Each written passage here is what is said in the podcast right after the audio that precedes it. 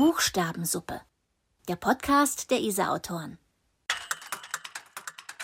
Heute spricht Anja Janotta mit Margit Ruhle. Was Kinder immer, immer, immer von uns wissen wollen. Wie alt bist du?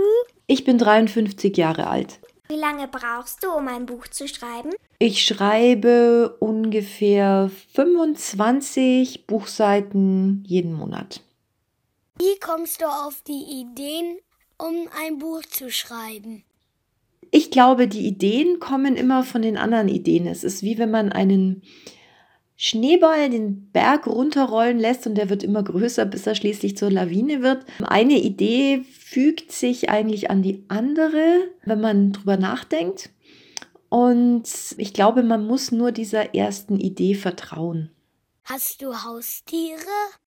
Ich habe kein Haustier zu Hause, aber wir haben einen Schrebergarten und den Garten teile ich mir mit vielen anderen Tieren mit unzähligen Ameisen und Regenwürmern und einem Eichhörnchenpaar, das dort immer vorbeikommt und auch zwei Enten. Margit Ruhle lebt mit ihrem Mann und zwei erwachsenen Kindern in Schwabing. Dort schreibt sie ihre Bücher vormittags immer in einem kleinen Café. Margit hat 2012 ihr erstes Kinderbuch bei Ars Edition rausgebracht. Seitdem sind sechs weitere Bücher erschienen, vier davon sind Jugendromane. Das jüngste Buch, das im Januar 2021 erschienen ist, ist ein dystopischer Jugendroman und heißt Der Zwillingscode. Margit kommt eigentlich vom Film, worüber wir uns gleich noch näher unterhalten werden. Ich kannte ihre Bücher schon davor, denn ich habe meiner Tochter damals Margits Debüt Mira und der weiße Drache vorgelesen.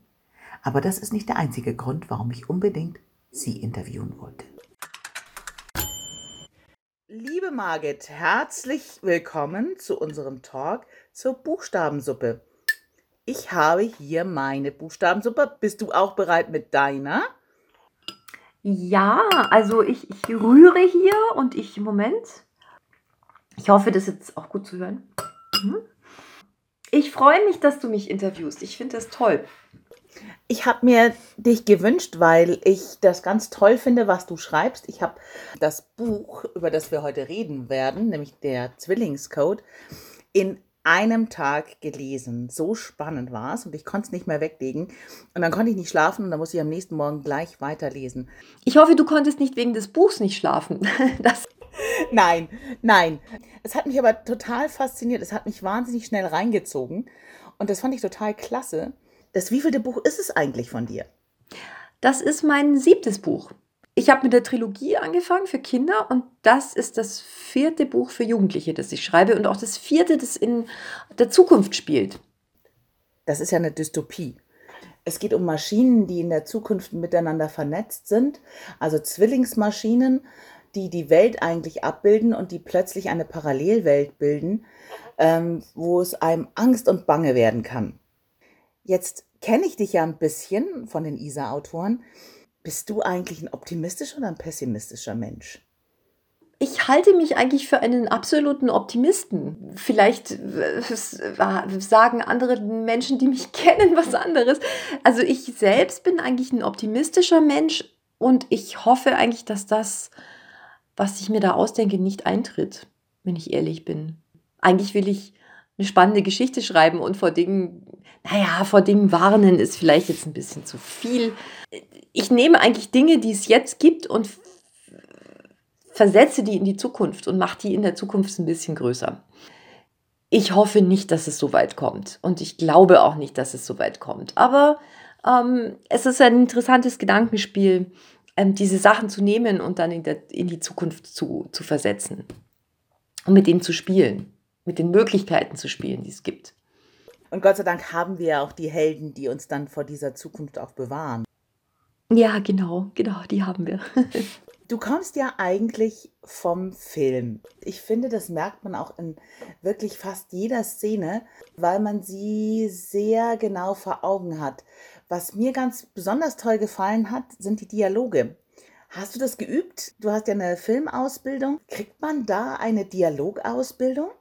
Eigentlich nicht. Ich habe eigentlich auch gar nicht Spielfilmregie studiert, sondern Dokumentarfilmregie. Was aber sehr interessant war, weil ich, also man musste eigentlich lernen, genau hinzugucken. Und man musste auch lernen, wenn jemand dir was erzählt, hinter das zu schauen, was er dir da erzählt.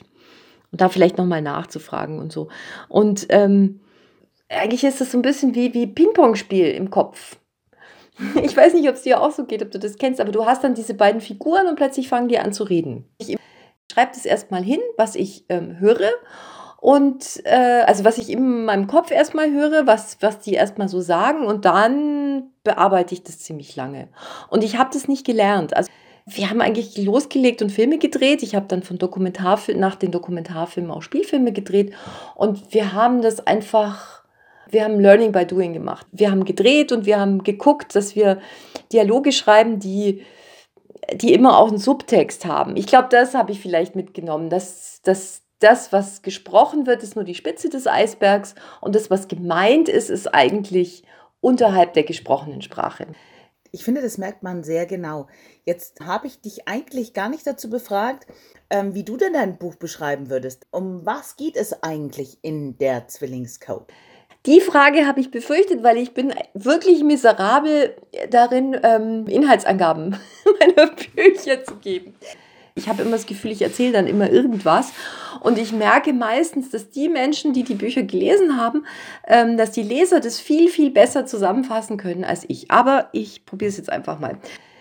Der Zwillingscode spielt in der Zukunft. Es geht um Vincent. Vincent ist 17 und äh, lebt mit seinem Vater, einem erfolglosen Maler, in einem ziemlich heruntergekommenen ehemaligen Laden. Dieser Laden soll abgerissen werden und dort soll ein, ein neuer Gebäudekomplex entstehen, der für Menschen mit B-Status gedacht ist. Jetzt muss man dazu sagen, in, in dieser Zukunft wird jeder nach einem Buchstaben eingeordnet und nach seinem Sozialpunktestand. Und ähm, es gibt verschiedene Kategorien von A bis D. Und wenn du eine sogenannte A-Seele hast, so wird es da genannt, dann ähm, hast du einen sehr guten Sozialpunktestand und dann hast du alle möglichen Vorteile. Du kannst fliegen, du kannst alle öffentlichen Verkehrsmittel benutzen, du kriegst eine, äh, eine gute Behandlung in den Krankenhäusern und so weiter. Ähm, und wenn du D bist, bist du sowas wie ein Outlaw. Vincent hat das Pech und er ist ein C, kann mit seinem schlechten Punktestand keine Schule besuchen. Und was er macht, ist, er repariert heimlich und illegalerweise äh, mechanische Haustiere. Es gibt keine Haustiere mehr und ähm, die, es gibt eine Firma, Copypad, die diese Tiere herstellt und äh, die Tiere gehen öfter mal kaputt und es kommen Leute zu Vincent und er schraubt an diesen Tieren rum und da begegnet er einer alten Frau, die ihm ihre Katze zur Reparatur bringt und ähm, als er die Katze zu der Frau zurückbringt, stellt die ihm sehr seltsame Fragen zu seiner Mutter. Und ähm, seine Mutter war auch Programmiererin und ist aber bei einem Flugzeugunfall ums Leben gekommen. In diesem Gespräch bekommt Vincent ein paar Hinweise, dass er sich auf die Suche nach der Vergangenheit seiner Mutter machen soll. Und das äh, führt ihn geradewegs in eine Art Parallelwelt, die sogenannte Simulation. Puh. Hat es jetzt irgendwie Sinn gemacht? es hat völlig Sinn gemacht und ich sehe, es geht dir ganz genau wie mir wenn ich jetzt gegenüber einer Lektorin erklären muss, worum geht es denn in deinem Buch, dann kann ich das auch nicht in drei Sätzen. Und das ist, glaube ich, ganz fürchterlich, das ähm, können zu müssen. Das blockiert einen ja, weil ähm, man hat ja zu jedem Buch immer 300 Ideen und 300 Einstiege und die muss man ja, diese Fäden muss man ja auch alle be beieinander behalten. Deswegen ist es, glaube ich, das schwierigste Teil am Buchschreiben. Diese Zusammenfassung zu machen, ja, im Nachhinein dieses Buch zusammenzufassen, finde ich wahnsinnig schwierig, wirklich. Schreibst du deine Klappentexte oder schreiben das deine Lektorinnen? Ähm, ich schreibe die manchmal zusammen mit Christoph, meinem Mann, weil äh, der kann ganz gut schreiben, der ist Konzeptioner und Werbetexter und dann setzen wir uns einfach mal zusammen hin oder er schaut über den Text, den ich geschrieben habe, mal drauf oder auch über den Text, den der Verlag geschrieben hat. Weil alleine, glaube ich, wäre ich aufgeschmissen. Ist dein Mann auch dein erster Leser oder wer liest bei dir zuerst? Ich habe eine erste Leserin, das ist Steffi, Stefanie Kremser, die auch Autorin ist. Und wir haben zusammen an der Filmhochschule studiert und sind seit 30, ach nee, schon länger, seit über 30 Jahren befreundet. Steffi hat mir sehr geholfen, als ich mein erstes Buch geschrieben habe. Ich war so unsicher, ich wollte unbedingt ein Buch schreiben. Und ähm, dann habe ich ihr immer ein Kapitel geschickt und sie hat es gelesen. Und das war wie, ich habe eigentlich das Gefühl gehabt, ich schreibe Steffi jetzt eine Fortsetzungsgeschichte und muss sie bei der Stange halten. Und irgendwann war das Buch fertig. Ja, und Steffi hatte damals schon eine Agentin und sie hat gesagt, das soll ich jetzt unbedingt an ihre Agentin schicken. Ja, das habe ich dann auch gemacht und dann wurde ich genommen von der Agentin und dann wurde das Buch veröffentlicht. Also ich habe Steffi wahnsinnig viel zu verdanken und bis heute liest sie meine Kapitel und ich lese ihre Sachen. Schickst du ihr auch das Exposé, wenn du das ähm, so im Kopf fertig hast? Äh, manchmal schon. Sie lebt in Barcelona. Ähm, wir skypen aber sehr oft und ähm, wir erzählen uns immer auch über unsere Ideen und über unsere Geschichten und was wir als nächstes vorhaben und so. Und ähm, manchmal schicken wir auch die Exposés. Irgendwie hat man auch so das Gefühl, es ist einfach so bereichernd, dass da noch jemand auch schreibt und auch mit den gleichen Problemen kämpft und so. Und das ist eigentlich, das ist wirklich super. Das finde ich auch das Coole an den ISA-Autoren. Wir sind ja noch gar nicht so lang beieinander als Kinder- und Jugendbuchautorinnenverband, weil viele Dinge sind doch tatsächlich bei jedem immer irgendwie gleich oder zumindest ähnlich, dass man da irgendwie sich doch austauschen kann, wie man manche Probleme oder manche auch schreiberische Dinge angehen kann. Ich finde das ganz toll. Man hat ja so wenig Menschen, die verstehen, wie man da arbeitet.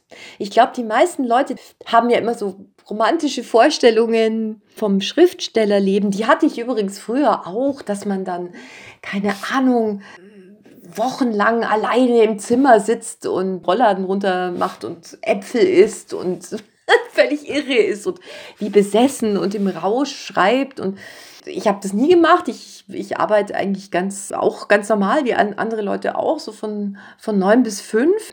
Genau, also es, es ist für den ISA-Autoren einfach toll, dass man äh, andere trifft, die genauso in der gleichen Situation steckt wie man selbst. Und dass die einem einfach auch verstehen, ja, mit was man da zu kämpfen hat. Sag mal, wo ich weiß, dass du immer in einem Café schreibst, wollen wir nicht mal langsam unsere Suppe löffeln? Die wird ja kalt. Ja, einen Moment. Wir machen das jetzt mal.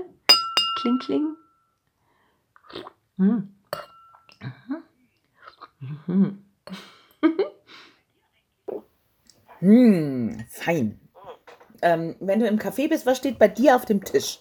Mein Laptop. Dein Laptop. Und braucht es unbedingt einen besonderen Kaffee? Braucht es einen besonderen Tee? Oh Gott, um alle Klischees jetzt ähm, zu erfüllen, ich trinke dann immer eine Latte Macchiato. ähm, ich, ich glaube, der Kaffee ist so ein bisschen das Startsignal, jetzt geht's los. Das Buch ist ja nicht nur in einem Münchner Café entstanden, wo du ja gerne schreibst, nämlich in Schwabing. Ja, im Del Mokka. Ein tolles Café übrigens. Kann ich gleich mal Werbung machen. Das ist echt super. Die brauchen das jetzt auch, glaube ich. Du schreibst ja nicht nur dieses Buch in, in einem Münchner Café, sondern lustigerweise, es spielt ja auch in München. Weil es gibt ja. die Atelierstraße und es gibt den Ostbahnhof, die alle sehr, sehr anders aussehen. Und der große Showdown ist in einem ehemaligen Vergnügungsgelände in der Atelierstraße. Hast du dir da die Örtlichkeiten angeguckt oder hast du sie einfach nur so dahin platziert? Das ist in der Zukunft und das ist völlig anders als jetzt.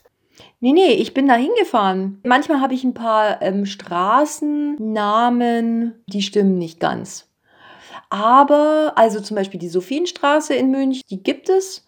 Es gibt natürlich nicht den kleinen Laden da drin, aber es gibt die Sophienstraße. Ich bin zum Ostbahnhof gefahren, weil äh, ursprünglich, also es gab ziemlich viele Fassungen von diesem Buch und in einer Fassung äh, ist, äh, ist der Showdown oder nicht der Showdown, der, der, der Weg in die Simulation ist über einen Riesenrad. Und dieses Riesenrad gibt es ja beim Ostbahnhof und da habe ich mich dann vormittags reingesetzt und habe dann bin ein Riesenrad gefahren und habe alles mitgeschrieben, was ich sehe und wie das so ist mit dem Riesenrad. Das war eine Szene, die ist dann wieder rausgefallen. Und da habe ich mich halt umgeguckt, auch auf diesem ehemaligen, na, wie hieß denn das Gelände? Kunstpark Ost, genau, habe ich mich nochmal umgeguckt und habe mir Gebäude eingeprägt. Und insofern versuche ich schon immer das, was ich beschreibe, da auch immer hinzufahren und mir das nochmal genau anzugucken. Du hast gerade erzählt, dass du den Zwillingscode total oft umschreiben musstest. Wo lagen die Schwierigkeiten? Wo hast du dich so schwer getan, dass es so viele Überarbeitungen brauchte? Also ich hatte ursprünglich ähm, die Idee, diese Geschichte aus zwei Perspektiven zu erzählen. Und zwar die erste Perspektive war die von Vincent und die zweite war die seiner Mutter. Die Idee war, dass Vincent die Tagebücher seiner Mutter findet und darin liest. Und die Mutter beschreibt eigentlich, wie sie die Simulation erschafft, also zusammen mit anderen Programmierern und wie sie dann immer mehr merkt, dass das eigentlich ein Teufelswerk ist und wie sie etwas einbaut, damit man es später wieder vernichten kann. Und ich habe diese beiden Geschichten nicht zusammengekriegt. Ich, das war eigentlich das größte Problem. Und ich wollte das unbedingt und habe wahnsinnig viele Fassungen geschrieben. Erst habe ich die Tagebücher an einem Stück gehabt, weil er findet sie ja auch an einem Stück. Und dann war das aber wie so ein Fremdkörper. Und dann habe ich die Tagebücher verstreut sozusagen. Dann habe ich immer ein Kapitel dazwischen gelegt. Und es hat aber auch nicht funktioniert. Und ähm, ich auch habe ich alles Mögliche probiert. Ich habe dann immer so eine Art Ping-Pong äh, gespielt zwischen der Jetztzeit und der Vergangenheit, ne? dass das wieder irgendwie, dass dieser Faden immer wieder aufgenommen wird. Dann, und ich habe es versucht und versucht und versucht und es hat nicht geklappt. Dieses Buch flog mir richtig um die Ohren. Und ich habe, glaube ich, sechs Fassungen gebraucht, um irgendwann zu sagen, ich lasse diese Ebene draußen, was mir wahnsinnig wehgetan hat, weil ich immer das Gefühl hatte, damit nehme ich dem noch so eine Tiefe. Aber irgendwann habe ich dann gesagt, nee, das muss eine Geschichte ergeben und es muss einen Fluss geben und du musst am Anfang in diesen Fluss einsteigen und am Schluss wieder rauskommen, sodass es wie so eine Art Sog gibt.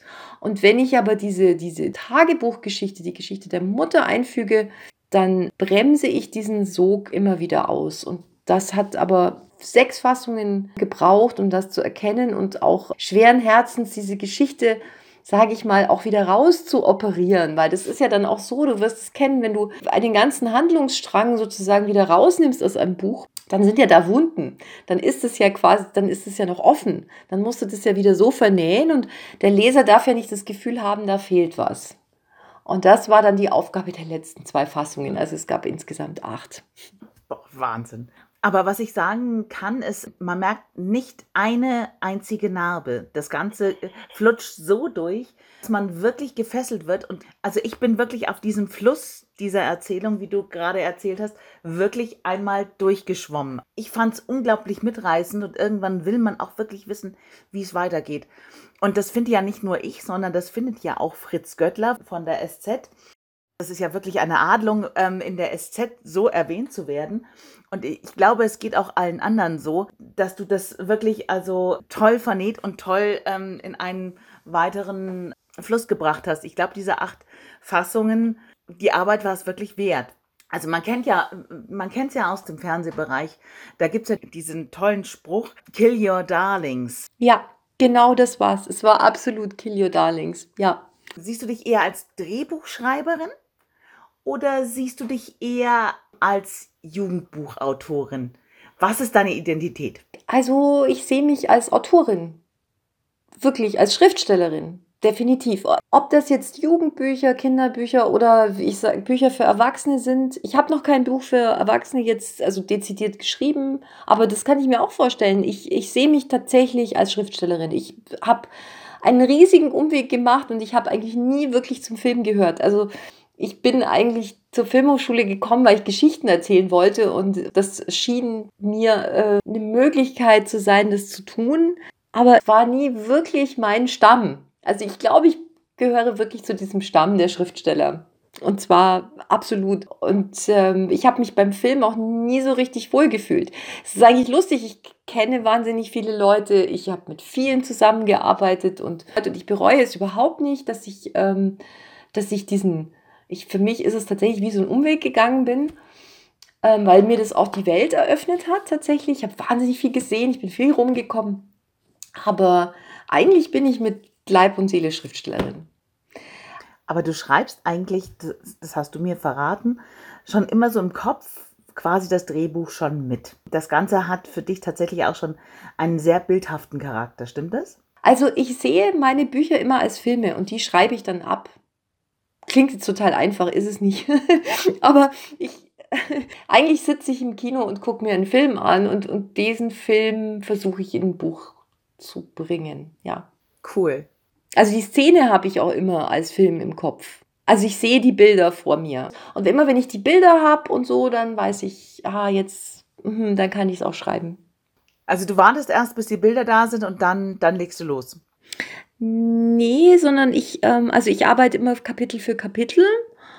Ich schreibe eigentlich erstmal irgendwas. Ich schreibe irgendwas hin, wo ich das Gefühl habe, das könnte es so in die Richtung geht's. Und das Erste, was ich hinschreibe, ist immer ganz schlecht. Das ist immer so ah, das sind irgendwelche schlechten Dialoge. Manchmal sogar, naja, nicht immer, manchmal ist es sogar eine ganz gute Zeile und so. Und dann arbeite ich so lange dran, bis ich es nicht mehr schlecht finde.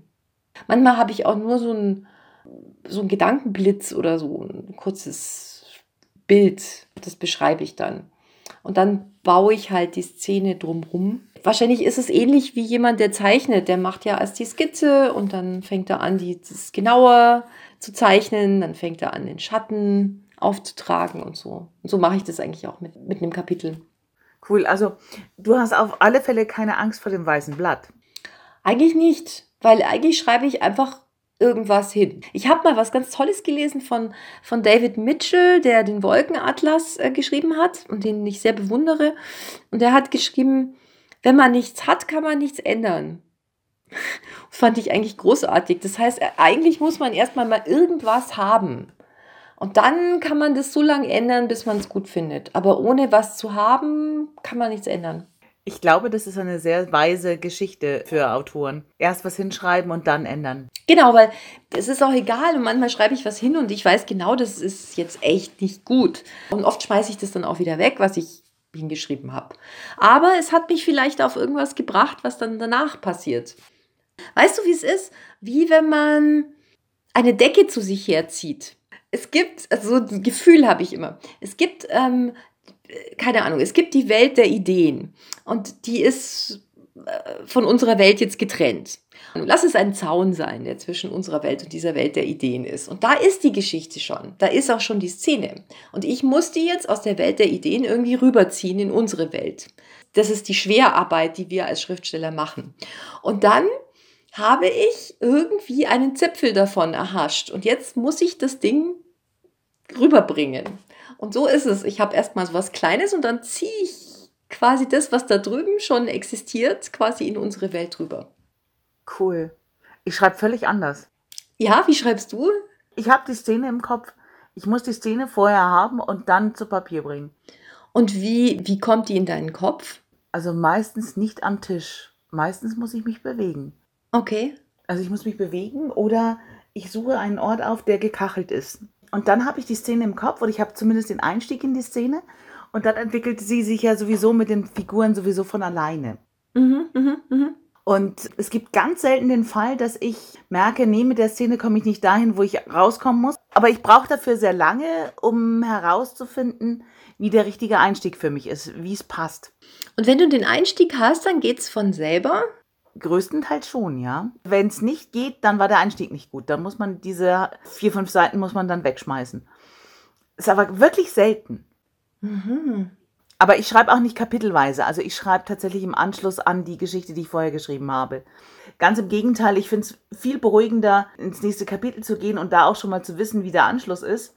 Und dann das Kapitel weiterzuentwickeln, weil die Angst vorm weißen Satz ist, glaube ich, ähm, dann eine ganz andere. Also dann hat man ja schon was stehen und dann kann man daraus ja was bauen. Also so wie du, ich schließe mein Kapitel ab und dann gehe ich nach Hause und gebe den Kaffee beim Barkeeper ab, mache ich nicht. Aber wie, wie, wie teilst du dir die Arbeit dann ein? Ich nehme mir immer vor, am Tag 10.000 Zeichen zu schreiben. Und das klappt mehr oder weniger gut, wenn ich im Fluss bin. Und nach diesen 10.000 Zeichen ist Schluss. 10.000 Zeichen. Warte mal, wie viel ist das? Äh, wie viele Seiten? Oh, das sind ja sechs Seiten. Oh, und das schreibst du an einem Tag? Ja. Aber ähm, das, das kann auch mal anders sein, ne? Also es kann auch mal sein, dass ich mir nur 5000 vornehme oder so. 10.000 ist dann, wenn ich abgeben muss. Was du auch kennst. Das ist, du bist irre schnell, weil ich brauche quasi für sieben Seiten brauche ich eine Woche. Das ist immer immer gleich. Ich schreibe die ersten zwei Tage, schreibe ich den Entwurf. Bei mir sind immer ein Kapitel hat fast immer sieben Seiten. Ich weiß nicht warum. Das ist wahrscheinlich mein Takt. Das ist mein Rhythmus. 2000, 2200 Wörter. So. Und die ersten zwei Tage schaue ich, dass ich auf diese 2000 Wörter komme oder 2500. Das ist, da, da bin ich dann zahlenhörig, so wie du mit deinen 10.000 Zeichen. Und dann äh, die nächsten drei Tage verbringe ich damit, die immer wieder und wieder und wieder und wieder zu bearbeiten. Bis ich dann mit diesen 2200 Wörter oder dann sind es wahrscheinlich auch 10.000 Zeichen, bis ich mit denen dann zufrieden bin und dann kann ich zum nächsten Kapitel gehen. Das ist schon interessant, wie, wie unterschiedlich man mit, mit seinen Texten umgeht ne? und wie rabiat man auch mit den Texten sein kann. Ja, ja, ja. Was mir aufgefallen ist, apropos Buchstabensuppe, in deinem Buch geht es überhaupt gar nicht ums Essen. Es gibt, glaube ich, gar keine Szene, wo dein Protagonist irgendwie beim Essen sitzt. Ich bin gerade im Überlegen, du hast mir das vorhin auch schon gesagt und ich, hab, ich überlege gerade, ob er irgendwo isst und ich glaube, er isst wirklich nicht. Irgendwie haben die keine Zeit zum Essen. Deswegen tue ich das jetzt. Stellvertretend quasi für, dein, für deinen Helden. Warte, das mache ich jetzt auch. Wenn die schon im Buch nicht essen, dann vielleicht hier. Aber du hast recht, sie haben einfach keine Zeit. Sie werden von den Ereignissen überrannt und können nur gucken, dass sie über Wasser bleiben. Was ich aber auch noch fragen wollte, ist, mich hat das Ende sehr erstaunt. Es ist ein Ende, würde ich sagen, weder schwarz noch weiß, sondern so ein kleines bisschen grau. Also es ist eigentlich ein dystopisches Ende, wenn man so will. Ja, das finde ich sehr spannend für die Optimistin, Margit Rühle. Erschien dir das wichtig, dass du da noch einen Faden reinwebst, der gegen den Strich geht? Ich finde es wahnsinnig schwierig, ein Friede, Freude, Eierkuchenende zu schreiben bei so einem Buch. Naja, eigentlich wollte ich auch sagen, es ist nicht vorbei. Es ist ein Kampf, den die jetzt geführt haben, aber der ist eigentlich nicht vorbei. Das ist nur ein Teil davon. Na gut, ich meine, mit so einem Ende lässt man sich natürlich auch die Tür zu einer Fortsetzung offen. Das wäre meine Frage gewesen. Hast du da eine Fortsetzung im Auge? Ähm, nee. Wenn jetzt der Verlag sagen würde, hm, also es läuft super und ähm, können wir da noch ein zweites Buch schreiben, dann würde ich mir schon überlegen, wie kann man das eigentlich fortführen? Ist das jetzt eigentlich schon zu Ende? Es ist ja auch der Kampf von Menschen gegen so eine KI, die sich selbstständig gemacht hat. Geht es da noch irgendwie weiter? Aus welcher Perspektive würde ich diese Fortsetzung schreiben? Ähm, würde ich das noch mit den gleichen Protagonisten machen? Würde ich das oder würde ich da eine neue Konstellation reinbringen? Klar, das ist natürlich dann schon interessant. Insofern, deswegen habe ich es auch nicht ganz abgeschlossen, sondern so ein bisschen noch so. Das Teufelchen guckt noch so ein bisschen raus. Ich bin doch da. So, jetzt aber genug gequasselt. Jetzt lese ich mal ein bisschen aus dem Zwillingscode vor. Ein kleines Stück aus dem ersten Kapitel. Er hatte schon alle möglichen Leute hier gehabt, aber noch nie jemanden, der seine Verschwiegenheit eingefordert hatte. Bislang war es immer er gewesen, der seine Sozialpunkte aufs Spiel gesetzt hatte. Was auch immer in dieser Schachtel war, es musste etwas Besonderes sein. Ein Sondermodell? Ausschussware? Eine Beta-Version? Nach einer schweigenden Ewigkeit hob die alte Frau den Deckel der Schachtel und zog aus dem Inneren einen länglichen Gegenstand, der in blau schillerndes Seidenpapier gewickelt war, das sie nun mit einem leisen Rascheln entfernte. Vincent hielt den Atem an. Es war eigentlich das, was er gedacht hatte. Nein, es war sogar besser. Es war eine Katze. Genauer eine Angora-Katze. Rotbraun-weiß gestreift. Ein unglaubliches Exemplar mit perfekten Schnurrhaaren und fein modellierten spitzen Ohren. Unglaublich echt. Das ist eine 303, flüsterte er. Die alte Frau warf ihm einen kurzen Blick zu. Vincent streckte unwillkürlich seine Hand aus. Darf ich? Nur zu. Er strich der Katze über das Fell. Es war sehr weich, lang. Man munkelte, dass sie nachgezüchtete Katzenhaare dafür nahmen und dass jedes Haar einzeln eingesetzt wurde. Und was hat sie? fragte Vincent. Ich möchte nur, dass du einen kleinen mechanischen Fehler korrigierst. Vincent sah sie an. Ein kleiner mechanischer Fehler? Nun, das klang nicht besonders dramatisch. Was verlangst du denn so normalerweise für sowas? Das kommt ganz drauf an, wie lange ich brauche, antwortete Vincent vorsichtig. Ja, ich würde lieber einen Pauschalpreis machen, sagte die Frau. Hm.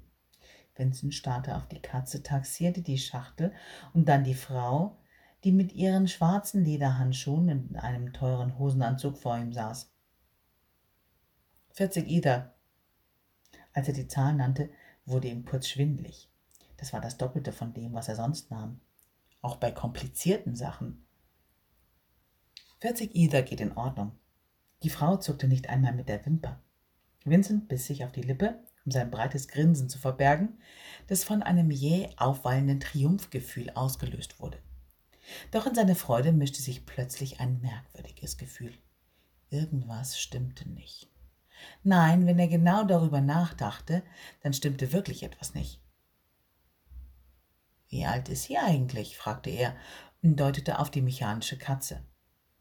Sie ist ein 2057er Modell vom Herbst. Herbst 2057. Das ist ja noch nicht mal sechs Monate her.